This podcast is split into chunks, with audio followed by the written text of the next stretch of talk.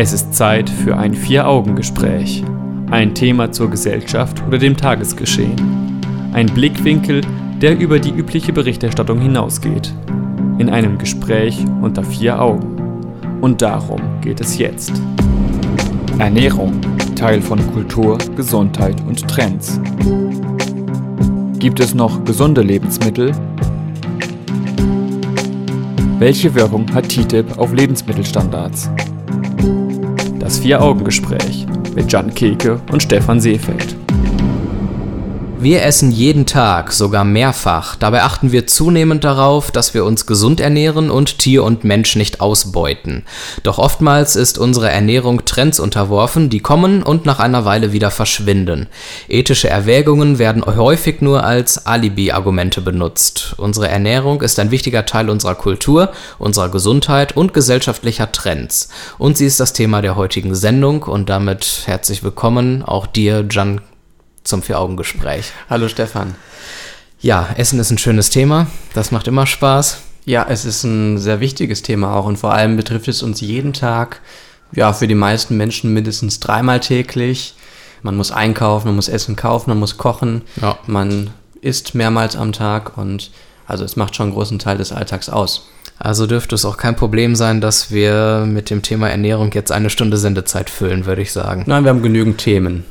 Ja, welchen Stellenwert hat Ernährung für dich ganz persönlich? Also jetzt abgesehen davon, dass es natürlich lebensnotwendig ist. Äh, abgesehen davon, dass es lebensnotwendig ist, würde ich sagen, ähm, ja, ich ernähre mich wahrscheinlich nicht immer gesund. Ich versuche aber darauf zu achten, dass ich ähm, keine tierischen Produkte aus Massentierhaltung kaufe. Also insofern bin ich schon irgendwie mit Ernährung auch beschäftigt, auch wenn ich eben nicht, wenn es nicht nur um die Lebensnotwendigkeit geht, ähm, ansonsten, ja, häufig muss es schnell gehen. Mhm. Das ist leider so. Also ich werde, wäre eigentlich gerne oder würde mir gerne mehr Zeit nehmen zum Essen. Damit der Genuss nicht zu kurz kommt, nehme ich mal an. Ja, der Genuss und es ist auch, ähm, man nimmt an, dass es gesünder ist, langsam zu essen. Wobei ich bin eigentlich auch ein langsamer Esser. Also ich lasse mir auch die Zeit nicht nehmen, muss ich sagen.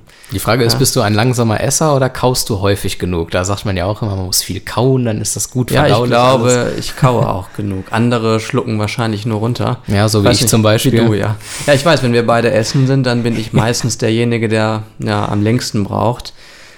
Das und das ist nicht dir anzulasten, sondern eher mir, fürchte ich. Ja, weiß ich nicht. Ich bin häufig der, eher der Letztere. Naja, gut, es macht halt zu viel Spaß, es schmeckt zu gut. Da möchte ich dann die volle Dröhnung in kurzer Zeit haben. Das ist dann auch nicht immer so ganz gesund. Glaubst du, dass sich in unserer Gesellschaft zu viel äh, um Ernährung dreht oder sogar noch zu wenig? Also wenn es darum geht, ähm, Tierleid zu verhindern, würde ich sagen, geht es immer noch viel zu wenig darum. Wenn es darum geht, äh, sich gesund zu ernähren, ich würde sagen, die Gesellschaft teilt sich da auf. Ich mhm. glaube, es gibt einige Teile in der Gesellschaft, die beschäftigen sich nur noch damit, was sie essen, wann sie etwas essen und welche Nahrungsmittel sie per se ausschließen und andere, die sich damit überhaupt nicht befassen, die einfach alles in den Einkaufswagen schmeißen, was sie gerade so sehen. Egal also, wie billig es ist genau. und woher es kommt. Hm. Und da würde ich mich eigentlich freuen, wenn sich, was heißt würde ich mich freuen, aber ich fände es vielleicht ganz sinnvoll an manchen Stellen, wenn sich beide Teile, ähm, beide gesellschaftliche Gruppen irgendwo in der Mitte treffen, aber beide darauf achten, dass sie, wenn es um tierische Lebensmittel zum Beispiel geht, dass es ähm, das Tierleid verhindert wird, soweit es möglich ist. Ja, was glaubst du, warum wir uns nicht intensiv genug mit dem beschäftigen, was wir essen? Und das ist ja nun mal dann doch von diesen beiden Extremen, die du aufgezählt hast, die Mehrheit. Ja, weil wir einfach genügend andere Dinge zu tun haben. Wir haben unser Smartphone, wir haben unsere Jobs, ähm, die Ernährung, die ja eigentlich eben das Lebensnotwendige ist und die halt den größten Teil unserer Vorfahren oder den größten Teil der Zeit unserer Vorfahren ausgemacht hat, ja. Mhm. Also Nahrungsbeschaffung, Kochen, Essen, das war eigentlich der Hauptteil des Lebens, vielleicht noch dann Schlafen.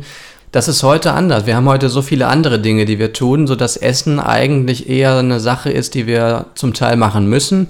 Manchmal macht man sie gerne, aber häufig ist es eben eine Sache, die man zwischen zwei anderen Sachen eben schnell machen muss. Und dann hat man einfach keine Zeit und keine Lust, wahrscheinlich sich groß damit ja. auseinanderzusetzen, oder? Genau. Hm. Was kann man gegen diese Überforderung, sich ausgewogen und auch fair zu ernähren, tun? Ich denke, dass man da versuchen sollte, äh, sich ähm, Freiräume vielleicht zu schaffen. Eine Mittagspause wäre schön. Also in, in den südländischen Ländern wie Italien gibt es ja diese äh, Siesta, aber ich weiß nicht, ob die da auch dann mit Essen gefüllt ist. Das muss ich. Oder äh, doch eher mit Schlafen. Oder mit Schlafen, wahrscheinlich eher mit Schlafen. Ja. Also ich denke, wir müssen äh, allgemein in der Gesellschaft ein bisschen diesen, von der Hektik ein bisschen runterkommen. Was der Mensch alleine machen kann, das kommt auf die persönliche Lebenssituation an. Das weiß ich leider dann ist auch wahrscheinlich nicht. auch alles leichter gesagt als getan, irgendwie die genau, Hektik aus dem Alltag ja. zu bringen und die Motivation aufzubringen, sich damit zu beschäftigen. Ich meine, ähm. wie einfach ist es schon, wenn man äh, jemandem sagt, äh, stress dich nicht so oder nimm dir, entschleunige mal dein Leben. Ja, wie soll man das denn machen? Ich meine, wenn man abhängig von seinem Beruf ist und die Geschwindigkeit nicht dadurch bestimmt wird, wie man selbst gerade so drauf ist. Also manche Dinge kann man schlecht beeinflussen, aber man kann sie vielleicht, äh, man kann sich bemühen, gewisse Dinge ähm, zu verändern. Aber das kann natürlich auch schnell in Überforderung umschlagen, was gerade in deiner Frage angeklungen ist. Mhm. Und wenn wir uns ständig damit beschäftigen, wie wir uns ernähren, was wir zu uns nehmen, dann kann es zu Überforderung kommen und dann macht es auch keinen Spaß mehr. Und ich glaube, das ist auch nicht die Lösung. Ja. Aber nichtsdestotrotz bedeutet äh, Essen unserer Gesellschaft sehr viel. Auch das gemeinsame Essen ist ja sehr wichtig, besonders in verschiedenen Kulturen. Da steht das gemeinsame Essen für Gemeinschaft und Zusammenhalt, ähm, sei es jetzt der religiöse Zusammenhang in der Bibel, den man erkennen kann, zum Beispiel beim letzten Abendmahl, wenn es darum geht. Oder man äh, feiert Feste, auf denen dann eben viel gegessen und getrunken wird. Ja, das kennen wir ja eigentlich auch von uns. Ne? Wenn wir irgendeinen Geburtstag feiern oder so, das Wichtigste ist eigentlich erstmal, was gibt es zu essen? Ja, ne? Wer macht das genau. Essen? Und sogar Leuten, die wir zum Tode verurteilen, nicht hier in Deutschland, aber ja. zum Beispiel in den USA, denen gesteht man noch eine Henkersmahlzeit zu. Also ähm, die vielleicht, Essen ist so grundlegend. Ja. Gerade auch in der muslimischen Kultur äh, kriegt man das sehr mit, wenn dann mit der ganzen Familie groß gegessen wird. Da ist das sogar noch stärker vertreten als hier als bei uns. Ja, genau, da isst man dann auch mal, essen alle mal gerne zu einer unterschiedlichen Zeit. Ja. Und, äh, und die setzen sich wenigstens noch schön ja. gemeinsam zusammen und zelebrieren das Ganze auch während der Fastenzeit und dann beim Fastenbrechen immer. Schöne Sache. Ja, das ist das, das darf man nicht vergessen bei der Fastenzeit, ne? Dass die Menschen sich eben dann danach, wenn die Sonne untergeht, zusammensetzen und ähm, sich an einen groß gedeckt oder umfangreich gedeckten Tisch setzen und dann wirklich viel essen. Also hier bei uns muss auch keiner hungern. Wir haben genug Essen. Überall im Supermarkt findet man was und das auch für sehr günstiges oder auch sogar zu günstiges Geld. Das heißt, Essen ist quasi schon ein Zeichen von Wohlstand geworden mit den entsprechend negativen Folgen, Fettleibigkeit und die ganzen Folgeerkrankungen wie Diabetes, Herzinfarkt, Gelenkprobleme und was da alles noch mit reinspielt. Also Essen ist sehr komplex, sehr umfangreich, hat große Auswirkungen auf unser Leben und deswegen werden wir in dieser Stunde weiter darüber sprechen.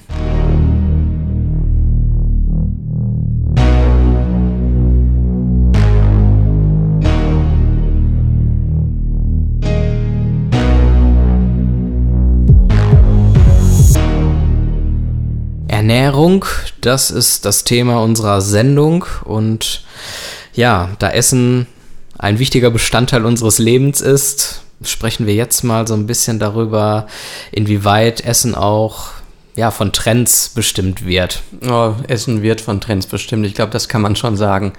Es werden einige mir wahrscheinlich widersprechen, wenn man bei Veganismus von Trend spricht. Ne? Aber Veganismus ist letztlich auch ein Trend, weil das momentan immer mehr werden, die sich vegan ernähren und dadurch dann andere auch auf diesen Zug mit aufspringen. Ja, ähm, das heißt nicht, dass dieser Trend bald wieder vorbei sein muss, aber könnte Trend. durchaus passieren. Zumindest ja. sind bisher in der Geschichte Trends gekommen und gegangen, je nachdem, wie es auch um unsere Gesellschaft und den Zugang zu Lebensmitteln bestellt war. Wenn wir uns anschauen, nach dem Zweiten Weltkrieg oder generell nach den beiden Weltkriegen, da war es ein Schönheitsideal, einen dicken Bauch zu haben, weil er ein Zeichen von Macht und Wohlstand und Einfluss war. Es gab nicht so viel zu essen und wer sich dann eben schön moppelig futtern konnte, der musste offensichtlich sehr dominant sein, Geld haben und es zu was gebracht haben im Leben. Und heutzutage ist es ein bisschen anders. Da will man genau. eher einen schlanken, trainierten Körper haben. Alle gehen zum Fitnessstudio. Ja, es ist essen. ein gegenläufiger Trend zu unserer Überflussgesellschaft. Also das, äh, in Indien sieht man ja auch, dass die Leute jetzt anfangen, vermehrt Fleisch zu essen, ne? weil mhm. es plötzlich, es, es gab es vorher eben nicht in der Form. Und es ist eigentlich immer das, was man nicht hat oder was, was wenig ist Das ist das Besondere. Ja. Und wenn mh, schlanke Menschen eben wenig sind oder in der Anzahl sehr gering sind, dann ist es sehr besonders oder sehr schön, schlank zu sein. Und wenn man nur, wenn es nur wenige Dicke gibt, weil es wenig Essen gibt, dann möchte man halt dick sein. Und heutzutage in der Zeit, in der es besonders leicht ist, dick zu sein, kann man sich halt nur ja, herausstellen aus der Masse und vermeintlich individuell sein, wenn man eben verzichtet und nicht alles konsumiert, was man konsumieren könnte. So entstehen dann entsprechende Ernährungstrends. Was hältst du von solchen Trends? Ja, solche Trends sind natürlich eine gute Möglichkeit, um sich selbst zu definieren auch. Also um sich selbst in eine Form zu bringen. Also heute sind wir ja. Im wahrsten Sinne des Wortes. Ja, wir, heute will man ja irgendwie individuell sein und versucht sich dann irgendwelchen individuellen Gruppen anzuschließen, die dann halt nicht zu groß sein dürfen, weil sonst ist man nicht mehr individuell. Ja, was ich von solchen Trends halte, Das war die Frage. das war die Frage. dann versuche ich auch mal darauf einzugehen. das wäre super. Zum Teil finde ich sie ja sehr sinnvoll, wenn es darum geht, ähm, zum Beispiel darauf zu achten, dass Fleisch eine gewisse Qualität hat. Ne? Oder dass, dass Eier. Aber ist das nicht oftmals auch verlogen? Also ähm, es gibt ja einige Wissenschaftler, die so etwas sagen, wie zum Beispiel ähm, Jana Rückert-John von der Hoch Hochschule Fulda. Dort lehrt sie Soziologie des Essens und sagt, ähm, Ernährung, Trends, Veganismus, das ist eher ein Identitätsprojekt für ein besser gestelltes soziales Milieu. Oder andere Leute sagen, der Ernährungswissenschaftler Uwe Knopp, der sogar von Ernährungswahn spricht und sagt, ich zeige, was ich esse und damit zeige ich, was ich bin und wo ich hingehöre. Was ähm, sagen also Ernährungstrends auch über den Zustand und die Gesundheit unserer Gesellschaft aus? Früher hat es Klassengesellschaften gegeben ähm, und heute ist es eben so, dass, dass wir diese Klassen nicht mehr haben. Wir sind alle ein, also zumindest offiziell nicht, wir haben alle ein, wir sind alle eine große Masse und innerhalb dieser Masse müssen wir uns natürlich von anderen unterscheiden. Und wenn wir dann halt sehen, wie vielleicht die eher bildungsferneren Menschen sich Billigfleisch und billig Sachen in den Einkaufswagen schmeißen, dann Und- braucht man natürlich eine Möglichkeit, um sich irgendwie von denen abgrenzen zu können. Ich glaube, das ist immer noch in uns verhaftet oder vielleicht ist das auch ein Teil unserer Natur. Also Zusammengehörigkeit äh, scheint dann eher auch über Ernährung zu laufen. Ja. äh, für einen ganz wesentlichen Teil. Ja, Früher waren es mal Werte, die uns zusammengehalten Aber haben. Ernährung kann natürlich auch Wert sein. Ne? Also Kann sein, meine, ja. Gerade solche Trends können ja auf diesen, auf Werten basieren. Also wenn ich mir Veganismus anschaue, dann ist es ja durchaus ein Wert, Tiere freizulassen und Tiere nicht irgendwie einzusperren oder zum, zur Fleischproduktion zu verwenden. Dann möchte ich noch jemanden zitieren, Thomas Elrott, das ist der Leiter des Instituts für Ernährungspsychologie an der Universität Göttingen. Der sagt, dass äh, Dinge wie die Herkunft sich nicht so ohne weiteres beeinflussen lassen, aber, und das ist jetzt ein Zitat, was ich esse, ist eine Facette des Ichs, die ich vergleichsweise leicht selbst bestimmen und ändern kann, auch mit wenig Geld. Zitat Ende. So richtig das Moralische scheint er ja nicht unbedingt immer durchzuscheinen. Ich hatte das in der Einleitung zur Sendung gesagt, dass oftmals ethische Erwägungen oftmals ein Alibi-Argument sind. Und wir können ja, wenn wir uns Statistiken angucken, auch erkennen, dass ähm, der Fleischkonsum zum Beispiel nach wie vor steigt. Ja, das tut er. Das heißt, die Leute, die Fleisch essen, die essen einfach noch mehr Fleisch. Ähm, und die anderen, also es gibt ja dann auch durchaus Teile der Gesellschaft, die gar kein Fleisch mehr essen oder weniger Fleisch essen. die wiederum vielleicht auch darauf achten müssen, keine Mangelernährung zu begehen, sage ich mal, dass ihnen dann mehr Nährstoffe fehlen. Klar. Das ist dann das andere Extrem. Also man darf sich nicht, man darf nicht äh, als Pudding-Vegetarier durch die Welt gehen. also solche Trends können unter anderem auch gefährlich sein, wenn man es zu sehr als Ideologie betreibt, möglicherweise. Durchaus.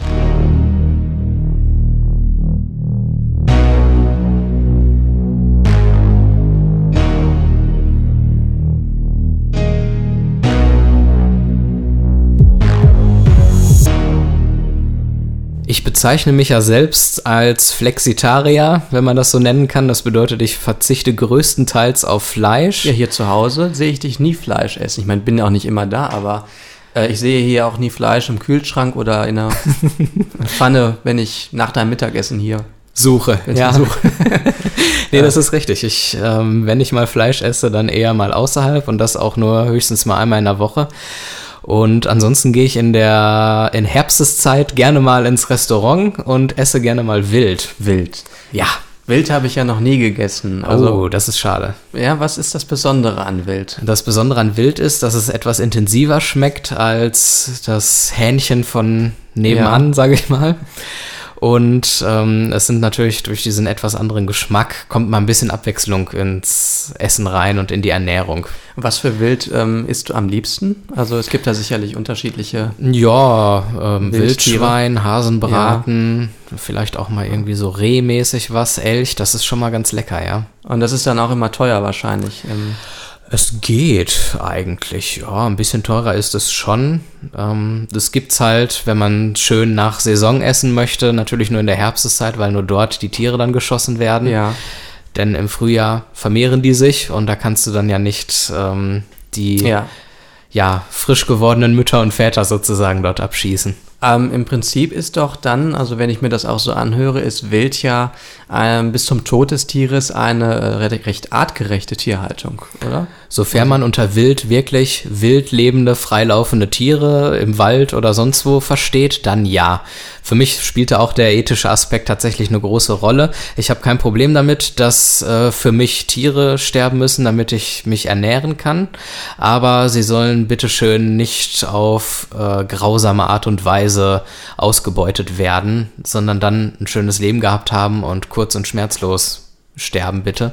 Und leider ist es bei Wild eben auch nicht mehr so, dass man sich sicher sein kann, dass die Tiere in der Natur gelebt haben, frei, Ja. sondern zum Teil schon in Tiergehegen Richtig. ähm, gehalten werden. Was immer noch besser ist als Massentierhaltung, aber das ähm, wird natürlich auch von Zeit zu Zeit schlimmer und die Gehege werden kleiner. Und dann ist dieses Wild oder ist das Wild, was auf dem Etikett steht, auch kein Wild mehr, sondern eigentlich geht es schon in die Richtung von, naja, normales Essen, äh, normales Fleisch halt, aber eben dann Reh, Wild, Schwein in Anführungsstrichen, ne? also ein wildes Schwein, das eben in einem engen Gehege irgendwann gehalten wird. Ja, also da Also- muss man natürlich vorsichtig sein. Auch die Leute, die Wildfleisch verkaufen, richten sich natürlich nach ähm, Nachfrage und ähm, Angebot. Und wenn die Nachfrage steigt, muss man natürlich mehr Tiere auf engerem Raum halten. Also das ist so ein zweischneidiges Schwert.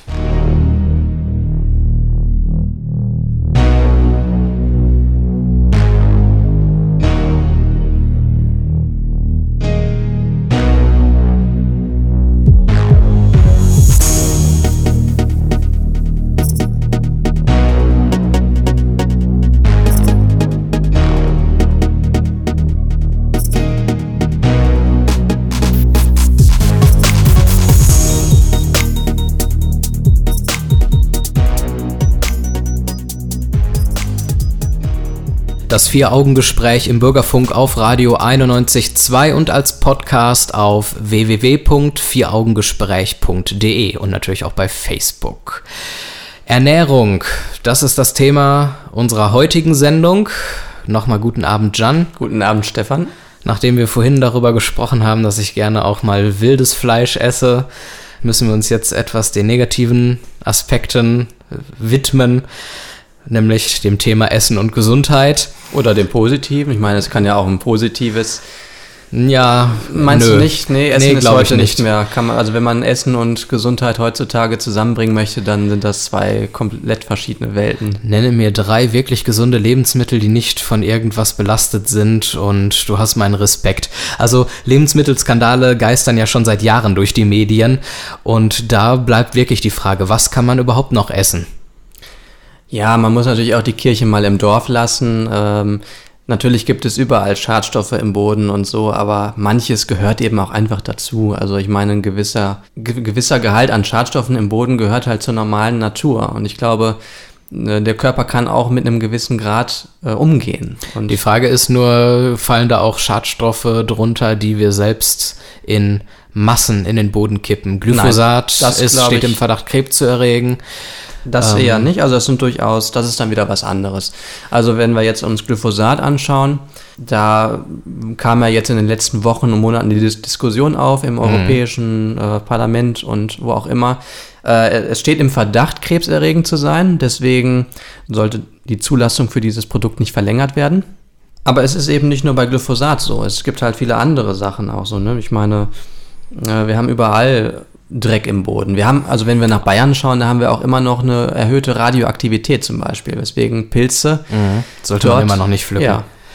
Auch das normale Düngen von Kuhdung zum Beispiel. Die Bauern übersäuern damit die Böden, weil sie da zu viel drauf kippen. Auch das ist nicht gesund, obwohl es vermeintlich natürlich ja, ist. Ja, aber da ist dann die Dosis auch wieder entscheidend. Ne? Ja. Die Dosis macht das Gift und das betrifft äh, fast alle Sachen. Ne?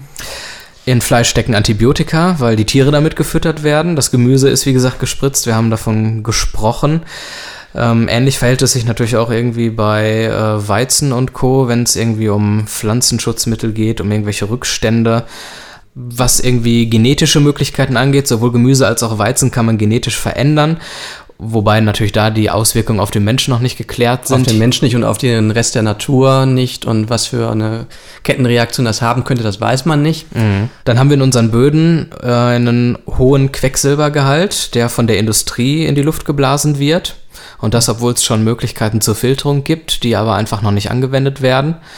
Und wenn man sich dann irgendwie mit künstlich produzierten Gerichten auseinandersetzt, wie veganen Gerichten, also die, es gibt ja gewisse veganische Ersatzprodukte. Ne? Genau. Also. Und die sind halt vergleichbar mit Fertiggerichten, weil sie eben mit Zusatzstoffen und Geschmacksverstärkern so aufgepumpt werden, damit ja. sie eben zum Beispiel so ähnlich wie Fleisch schmecken und damit natürlich auch relativ ungesund sind. Ungesund sind und sie haben natürlich dann auch wahrscheinlich einen sehr hohen Produktionsaufwand, wo vielleicht auch wieder Abfälle entstehen. Das kommt auch noch dazu.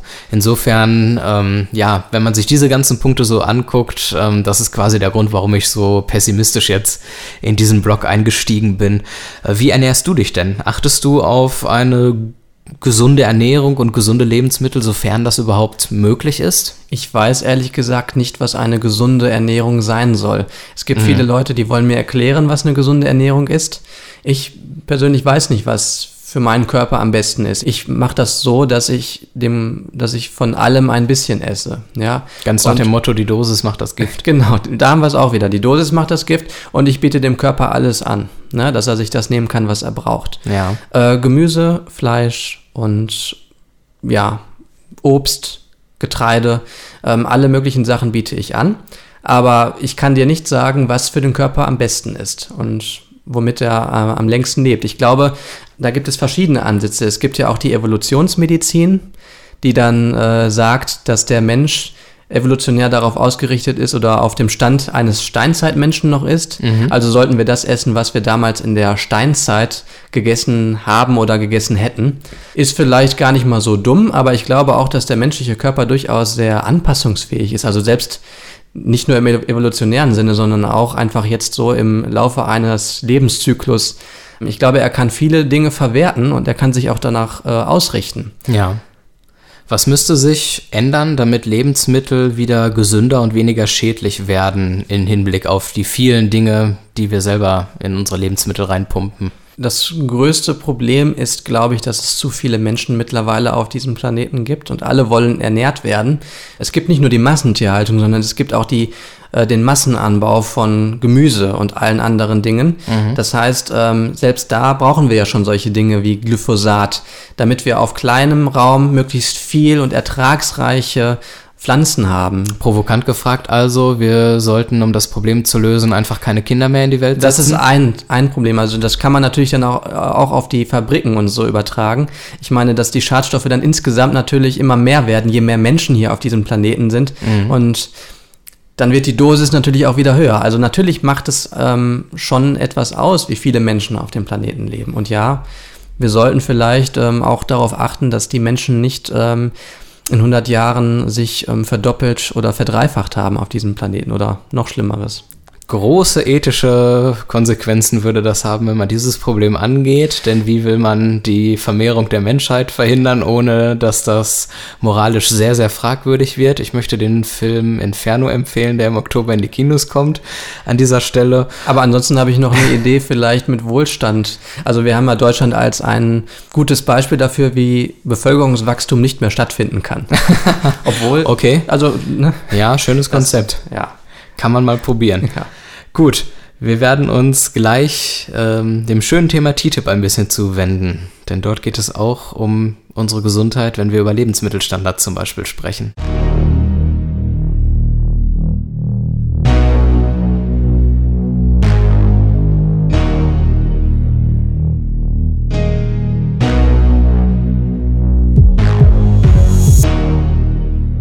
Auch das Freihandelsabkommen TTIP, das momentan zwischen der EU und den USA verhandelt wird, hat etwas mit Ernährung zu tun. Und jetzt auch ohne Großbritannien. Und jetzt auch ohne Großbritannien, ja. ganz genau. Äh, die werden dann ihre eigenen Abkommen noch schließen müssen. Ja, es geht um Lebensmittelstandards und äh, generell der Art und Weise, wie wir mit dem Handel von Lebensmitteln umgehen zwischen unseren Staaten? Nun, also erstmal soll TTIP ähm, ja nichts Böses sein. Also TTIP soll eigentlich nur den Handel zwischen den Amerikanern und den Europäern vereinfachen, freier das, gestalten, liberaler. Das sagt man ja. uns zumindest, genau. genau. Wir haben auch sehr viele Vorteile, zum Beispiel in Europa, dadurch, dass der Handel hier zwischen den europäischen Staaten sehr frei sein kann. Denn wir wissen ja, es gab in der Vergangenheit und es gibt auch heute noch Zölle die verhindern, dass zum Beispiel chinesische Produkte bei uns in Deutschland ohne weiteres verkauft werden können. Also die müssen dann eine Gebühr bezahlen oder Steuern, eben Zoll. Aber Zölle haben in den letzten Jahrzehnten immer weiter abgenommen. Stattdessen hat man äh, nicht tarifäre Handelshemmnisse aufgebaut. Das heißt also, man hat versucht, irgendwo Hemmnisse aufzubauen, die aber nicht darin bestehen, dass man Leuten äh, Gebühren abverlangt, sondern indem man eben höhere Standards zum Beispiel setzt. Also indem ich zum Beispiel sage, in Deutschland dürfen nur blaue Bananen verkauft werden und äh, China aber nicht in der Lage ist, für Deutschland extra blaue Bananen zu produzieren, sondern die China halt China produziert halt grundsätzlich dann weiterhin gelbe Bananen, weil die dort auch verkauft werden. Mhm. Das führt dann dazu, dass China nicht in der Lage ist, für Deutschland Bananen zu produzieren und hier zu verkaufen. Deswegen haben wir zum Teil auch äh, ziemlich hohe Standards in Europa, um nämlich zu verhindern, dass ähm, aus Entwicklungsländern oder auf, aus ganz anderen Ländern äh, auch aus Amerika irgendwelche Produkte hier verkauft werden. Und jetzt wird im Grunde verhandelt, auf welche Standards wir uns einigen wollen. Genau. Zusammen mit Amerika wollen wir jetzt diese nicht tarifären Handelshemmnisse abbauen. Das heißt, wir einigen uns auf die gleichen Standards, damit wir, wenn wir hier in Europa Produkte produzieren, sie ganz problemlos auch in Amerika verkaufen können, weil dort genau die gleichen Gesetze diesbezüglich herrschen wie auch hier. Und da fragen sich viele natürlich im Moment, werden dann die Standards insgesamt für aus unserer Sichtweise geringer oder höher. Man hört dann ja wieder dieses Schlagwort Chlorhühnchen. Ist das überhaupt etwas Schlimmes oder ist das nicht sogar ähm, die Steigerung eines Standards, wenn man das einführen würde, Hühnchen in Chlor zu baden? Ja, aus der Wie Perspektive, sehen da die Lebensmittelstandards in den USA aus? Aus der Perspektive der Amerikaner ist es wahrscheinlich ein hoher Standard, ein Chlorhühnchen zu haben, weil Dort wird alles desinfiziert. Dort wird alles desinfiziert. Also wenn die nach Europa blicken und sich unsere Hähnchen angucken und sich anschauen, wie das hier mit den Antibiotikern stattfindet. Ich weiß nicht, wie das in Amerika selbst ist. Ähm, die geben da keine großen Antibiotika ins Genau, Essen. das macht dann den Unterschied. Die gucken, schauen nach Europa und umgekehrt sagen, bäh, was machen die denn mit den Antibiotikern? Und dann sind die, die Hühner auch noch verkeimt oder äh, können auch noch irgendwelche Salmonellen übertragen oder sonst was, dann denken sich die Amerikaner, bei uns ist alles steril. Und so ist es eben dann auch, dass man die Perspektiven tauschen muss. Ich will nicht sagen, dass Chlorhühnchen besser sind, also ich stelle es mir vollkommen äh, gedanklich, ist es ekelhaft für mich, äh, an ein Chlorhühnchen zu denken. Mhm. Aber wir müssen halt auch bedenken, dass wir unsere eigenen Perspektiven haben. Richtig, und dass vor allen Dingen ein Chlorhühnchen sicherlich hinterher keinen Chlorgeschmack mehr haben wird und äh, dort auch gewisse Ängste geschürt werden, die relativ unplausibel sind. Welche Standards hätten wir, ja. wenn ähm, wir TTIP tatsächlich ja, zustimmen würden als EU? Kann man wahrscheinlich noch schlecht sagen im Moment, da die Verhandlungen noch am Laufen sind. Na. Eher wieder schlechter verlaufen zurzeit. Befürworter würden natürlich sagen, dass man mit TTIP das Beste aus zwei Welten schafft. Ja, wir nehmen die hohen Standards der Amerikaner und die hohen Standards der Europäer und bringen sie zusammen. Du solltest Pressesprecher werden, das ist ja ein Traum. Aber äh, im Endeffekt wird es natürlich nicht so funktionieren. Äh, man wird, irgendwer wird nachgeben müssen bei irgendwelchen Standards. Denn, ähm, Und da muss man dann aufpassen, dass man nicht seine Seele verkauft. ja, genau. Tja, wir wissen also nicht, was uns TTIP tatsächlich bringen wird. Nachdem TTIP immer mehr an Rückhalt in der Bevölkerung verliert, wissen wir auch nicht, ob TTIP überhaupt zustande kommen wird. Oder zumindest nicht in der Form, wie es jetzt zurzeit geplant ist. Es wird wahrscheinlich irgendwas zustande kommen, aber in einer abgespeckten Variante möglicherweise. Also ich kann mir zum Beispiel nicht vorstellen, dass, oder ich hoffe nicht, dass Europa auf dieses Vorsorgeprinzip zum Beispiel verzichtet. Das also, müssen wir auch einmal erklären. Genau, in Europa müssen erstmal, bevor zum Beispiel ein Nahrungsmittel äh, für den Markt zugelassen wird, muss erstmal erwiesen werden, dass es unbedenklich ist. Und erst dann kommt es auf den Markt. Genau. In Amerika ist, äh, herrscht das Nachsorgeprinzip. Dort werden die Dinge auf den Markt zugelassen. Und wenn dann irgendwas passiert, wenn jemand, jemand klagt. jemand klagt, dann äh, kann es verboten werden und es können Millionen von Dollars eingeklagt werden, was hier eben nicht so ist. Ähm, darauf wollen die Amerikaner wiederum auch nicht verzichten, ne? die Möglichkeit der hohen Schadensersatzforderungen. Ja, und vor allen Dingen ist es natürlich leichter, Produkte auf den Markt zu bringen, die dann sich auch im Nachhinein durchaus als harmlos herausstellen. Die Hürden für ja, freien Handel sind natürlich leichter, wenn man das Nachsorgeprinzip anwendet. Ja, auf jeden Fall. Also Amerika ist eben ähm, nochmal ein Stück weit liberaler. Während Ähm, wir mehr auf Sicherheit gehen und ja. die Dinge doch stärker hinterfragen. Da sind wir dann doch noch in unserer europäischen Tradition etwas, ja, stärker verhaftet darin. Und das sind eben zwei Welten und zwei unterschiedliche Welten im Prinzip. Man denkt immer an westliche Welt, es ist doch eigentlich alles das Gleiche, aber nee, ähm, paar Unterschiede gibt es dann doch noch. Wir sind Genau. noch nicht komplett assimiliert. Nee, das nicht.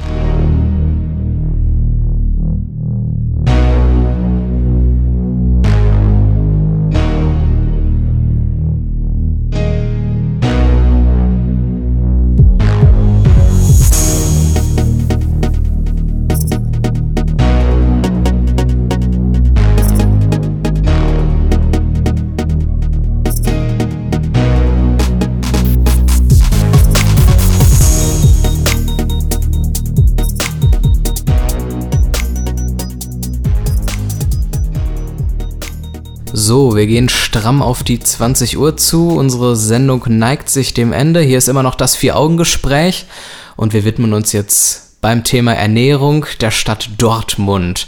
Dort gibt es Events und zwar in diesem Fall den Vegan Street Day, den es schon seit zehn Jahren mittlerweile gibt. Und du, Jan, darfst jetzt mal die Ehre haben und etwas darüber erzählen.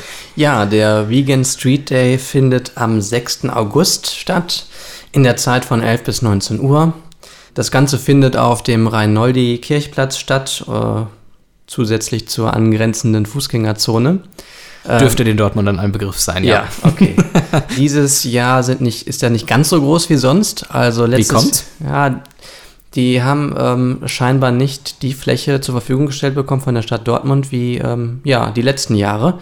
Also letzten, die letzten Jahre waren es mehr als 100 ähm, Stände und dieses Jahr sind es 33. Oha, Und das da- ist ein ganz schöner Unterschied. Da werden dann natürlich auch ein paar ähm, Vereine und so ähm, ausgeladen und da gab es dann im Vorfeld ähm, auch ein paar Diskussionen, weil dort einige Vereine ausgeladen wurden mit Begründungen, die nicht allen Leuten ja, Gefallen haben. gefallen haben. Was waren das für Begründungen? Naja, es ging da um Sachen wie zum Beispiel, dass ein, äh, ein Hof an Katzen zum Beispiel vegane und tierische ähm, Lebensmittel Verfüttert? Ja, das ist natürlich auch ein Skandal. und nicht nur vegane.